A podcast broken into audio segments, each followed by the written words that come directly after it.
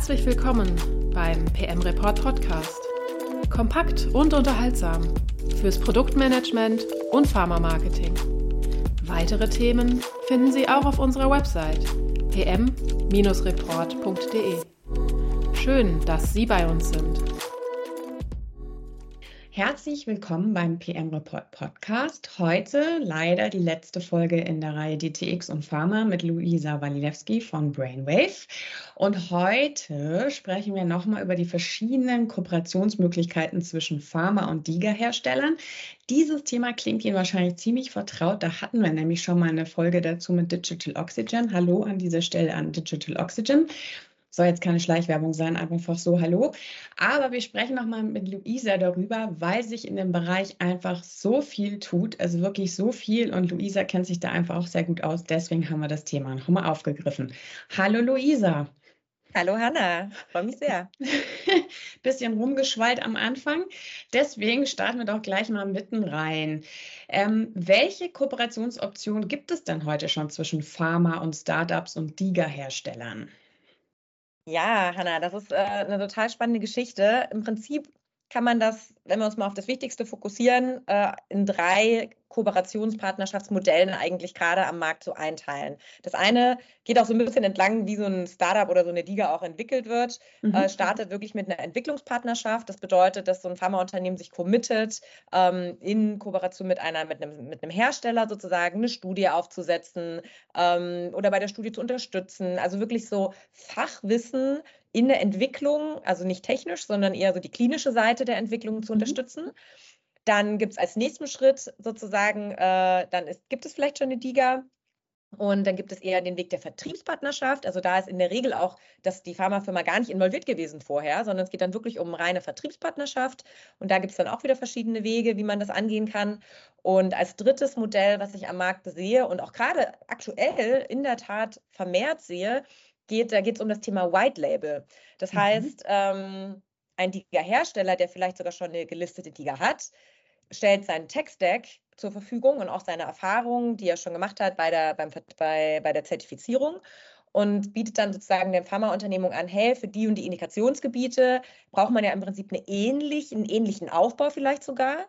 Und dann wird die Diga einfach gewitelabelt, der, der, der Inhalt wird angepasst und dann wird das so im Prinzip ähm, unter der Flagge de, der Pharmafirma im Prinzip so ein bisschen, White Label ist ja immer so ein bisschen unter dem Deckmantel äh, mhm. eigentlich einer, einer, eines bestehenden Anbieters oder eines Herstellers, wird das durch die Zertifizierung gebracht. Und das hat natürlich sehr viele Vorteile, weil da hat man schon ein gesichertes Tech-Stack, was schon mal zertifiziert wurde. Man hat einfach schon Erfahrungswerte.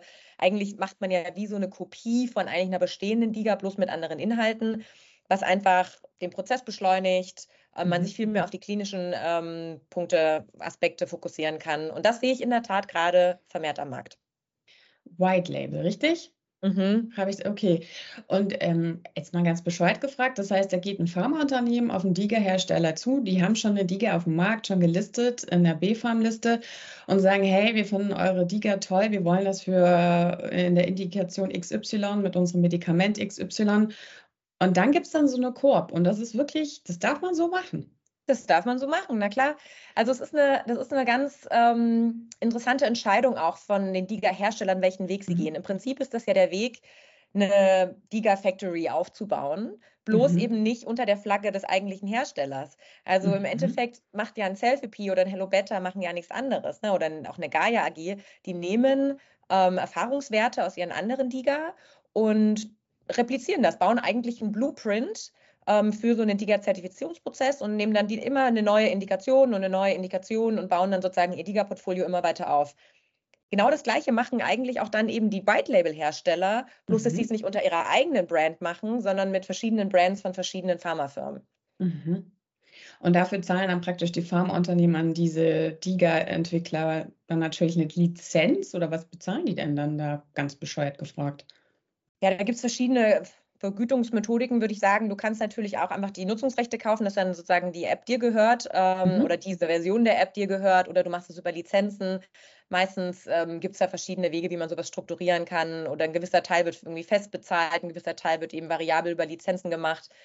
Da hängt es dann auch so ein bisschen davon ab, wie der Hersteller sich committen will. Genau.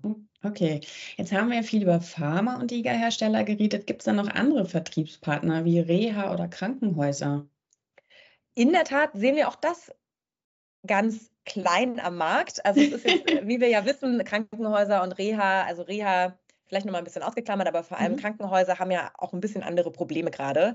Die, das KZG wird immer noch umgesetzt, die Krankenhausreform ähm, ja, lässt den Markt eigentlich wirklich bibbern. Ähm, viele Krankenhäuser stehen vor der, vor der Insolvenz, deswegen ist das eigentlich gar nicht wirklich so ein, so ein Riesenthema jetzt mit den, bei den Krankenhäusern. Aber Krankenhausketten, die im Zweifel nicht so schlecht dastehen ähm, und auch wirklich äh, in die Zukunft investieren, die beschäftigen sich schon am Rande mit solchen Themen, weil man muss sich ja vorstellen, Digas können ja auch im Entlassmanagement verschrieben werden. Mhm. Ähm, und viele Krankenhausketten haben inzwischen auch ambulante Zentren. Das bedeutet, ähm, du könntest sozusagen auch aus einer Krankenhausperspektive sagen, hey, wir können eine Studie umsetzen bei uns in den Häusern, ähm, weil meistens ja auch viele Chefärzte auch forschen. Das heißt, du könntest dann mhm. sozusagen die Forschungseinheit gleich für die Studie nehmen und dann hast du am Ende irgendwie schon direkt einen Multiplikatorarzt, der dann in seiner, in seiner Indikationsgruppe schön Werbung macht für die TIGA und dann sozusagen in der Kette sozusagen Schulungen angeboten werden. Wichtig ist, ein Krankenhaus darf den Ärzten nicht vorschreiben, was sie verschreiben dürfen, aber natürlich können die informieren, sie können Schulungen anbieten, sie können es den Ärzten leichter machen, sich mit dem Thema DIGA auseinanderzusetzen. Und da steht natürlich die These im Raum, dass die DIGA dann noch mehr verschrieben wird.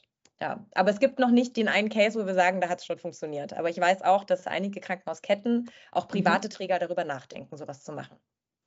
Und warum ist das dann auch interessant oder könnte das auch interessant für Pharma sein? Also können die da, sich da irgendwo einklinken? Mhm. Ja, natürlich wäre es äh, eigentlich ideal, wenn man so einen Mix aus allem hat. Ne? Man hat mhm. irgendwie vielleicht eine, eine White-Label-Pharma-Diga, die von den ganzen Vorteilen profitiert, äh, gerade eben Tech-Stack, Zertifizierungsprozess, also wirklich auch so diese bürokratischen Hürden, die gar nicht Pharmas Kernkompetenz sind, ähm, dass sie sozusagen so eine Pharma-White-Label-Diga haben, die dann in Kooperation mit einem guten, mit einem guten Standort, also einer guten, einem guten Forschungsstandort in der Klinik, zusammen entwickelt wird und dann mhm. dort innerhalb dieser Klinik eben auch verschrieben wird. Also es wäre eigentlich Win-Win-Win für alle Beteiligten. Dreimal Win.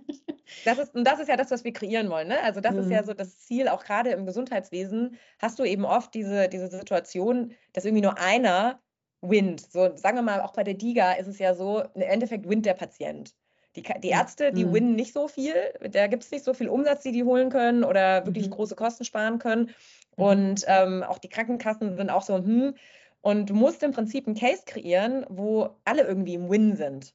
Mhm. Ja, ne, und gut, die Krankenkassen ist nochmal ein separates Thema, aber in so, einer, in so einer Konstellation würde der Patient winnen, die Ärzte würden winnen, weil sie ihre Forschung vorantreiben können, eine, eine gut mit, auch vielleicht eine Liga haben, wo sie mit Einfluss nehmen konnten in die Inhalte in der Studie. Mhm. Das heißt, der Buy-in ist höher, höher von den Ärzten oder der Fachgesellschaft.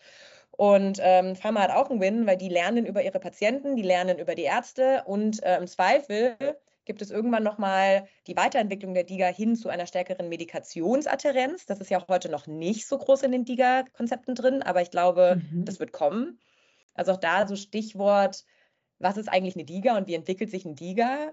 Wenn du mich fragst, sieht man eigentlich gerade immer noch so die Welle 1 der DIGAs und dann mhm. wird aber irgendwann eine Welle 2 und eine Welle 3 kommen. Und meine Hypothese ist, dass Welle 2 sich viel mehr mit Medikamenten auseinandersetzen wird und Welle 3 sich dann noch zusätzlich viel mehr mit Tracking auseinandersetzen wird. Und da gibt es natürlich, ne, das kann man alles jetzt schon mitdenken, dass man eben sagt, hey, wir wollen irgendwann mal diese Tracking-Medikamentenadherenz, die rausbringen. Warum machen wir das nicht gleich mit einer Klinik zusammen, die auch ein Interesse hat, die zu promoten, machen Revenue Share später, holen mhm. uns einen mhm. starken Tech-Partner rein, der das schon mal gemacht hat. Mhm. Und so zieht man sozusagen die ganzen Learnings aus den letzten drei Jahren DIGA zusammen und hat meiner Meinung nach damit eine gute Chance, auch wirklich erfolgreich zu sein. Glaubst du, es wird kommen? Also Du klingst so überzeugt davon. Also mit den Krankenhäusern bin ich mir nicht ganz so sicher, weil die mhm. Krankenhäuser, wie gesagt, ähm, einfach substanziell schwerwiegende Probleme haben und mhm. äh, so ein bisschen Revenue Share mit der Liga zu machen, klingt jetzt, also ist jetzt, wird ein Krankenhaus nicht retten. Ne? Ähm, aber ich glaube, aus der Pharmasicht wird das auf jeden Fall kommen. Ich glaube, Pharma mhm. wird maßgeblich dazu beitragen, dass sich die DIGA verändern wird und dass sie sich auch hin Richtung Medikamenten verändern wird ähm, weil es einfach auch anders nicht so viel Sinn macht. Ne? Wir haben ja auch schon darüber gesprochen, ähm, warum sollte Pharma das überhaupt machen? So, ne? mhm. ne? Also was, was ist eigentlich, ähm, warum ist das gut für die? Und man muss da sagen, das ist ein bisschen kompliziert, weil es ist nicht für alle Pharmafirmen sinnvoll, eine DIA zu machen. Mhm. Aktuell. Mhm. Weil sie eben viel zu losgelöst von den Medikamenten ist. Und am Ende ist das Kerngeschäft von Pharma neue Verschreibungen oder Verschreibungen erhöhen von Medikamenten. Das ist nun mal mhm. das Kerngeschäft von Pharma. Und deswegen glaube ich, Pharma hat das Geld, die DIGA weiterzuentwickeln. Das Geld im Markt fehlt ja gerade. Also es ist eigentlich eine organische Entwicklung, dass die nächste Welle der DIGA mehr medikamentenbezogen sein werden. Und dann macht es auch wieder mhm. Sinn für die Pharmas. Okay, das heißt, die Hürde ist gerade noch für dich, also dass noch nicht so viele Medikamente dadurch verschrieben werden können durch eine DIGA, aber auf mittelfristige, langfristige Sicht auf jeden Fall eigentlich die Zukunft im Gesundheitsmarkt. Könnte man das so zusammenfassen? Ja, also geht vor allem auch gar nicht so sehr um die Verschreibung de, des Medikaments selbst, sondern mhm. eher auch darum zu sagen, wenn Medikamente verschrieben werden, Adherenz ist da, glaube ich, das größere Thema in so, in so einem mhm. DIGA-Konzept. Und ähm, was auch noch ein Thema werden könnte, ist, Medikamente werden ja nicht in allen Therapien sofort gegeben. Oft ist es ja so, dass der Arzt angehalten wird von der Krankenversicherung, erst eine konservative Therapie durchzuführen. Bei Adipositas ist das zum Beispiel der Fall. Da, mhm. da, da schreibt man nicht gleich irgendwie die starken Medikamente oder den Magenbypass, sondern da wird erstmal Lebenswandel versucht für eine gewisse Zeit.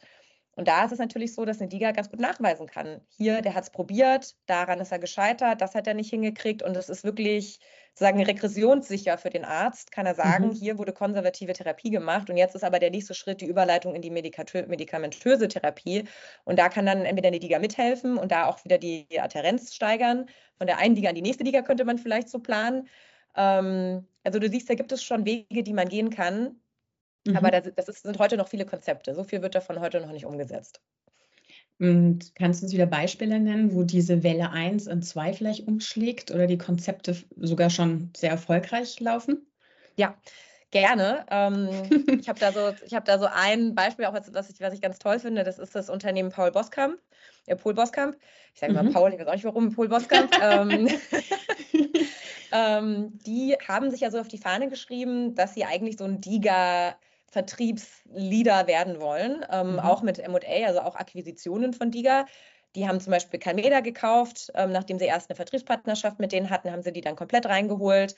Die haben das gleiche, also nicht genau das gleiche, aber die haben eine Vertriebspartnerschaft mit Kranus aufgebaut. Die haben außerdem eine Vertriebspartnerschaft mit Vantis. Da geht es um Herz, äh, Herzinfarkte und mhm. ähm, diese Indikationsgebiete. Also du siehst, die fangen an, mit immer mehr DIGA zu kooperieren für Vertriebspartnerschaften. Und wenn die sehen, das lohnt sich, dann kaufen die die sogar. Also das mhm. äh, und machen es zu ihrer eigenen DIGA. Und dann haben sie in-house Knowledge und mhm. sind besser aufgestellt und vielleicht auch ganz eigene DIGA mal zu entwickeln.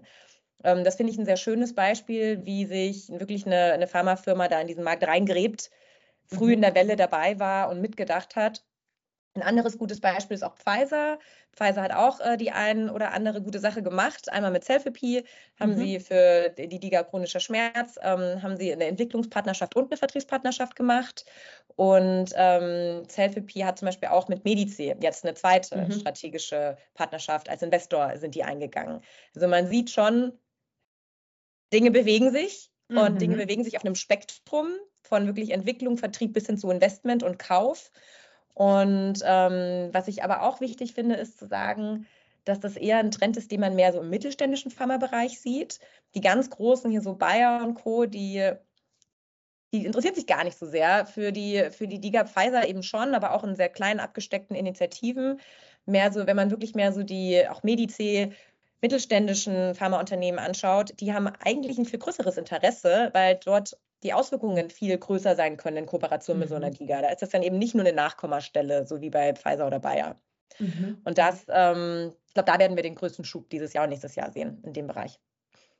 So, wenn du jetzt in so eine Glaskugel, Glaskugel, Entschuldigung, sage ich auch schon Stolperer, gucken kannst, was meinst du, was so, wo in zehn Jahren, wo stehen wir da mit Diga herstellen, Pharma, Gesundheitsmarkt, Versorgung, was meinst du?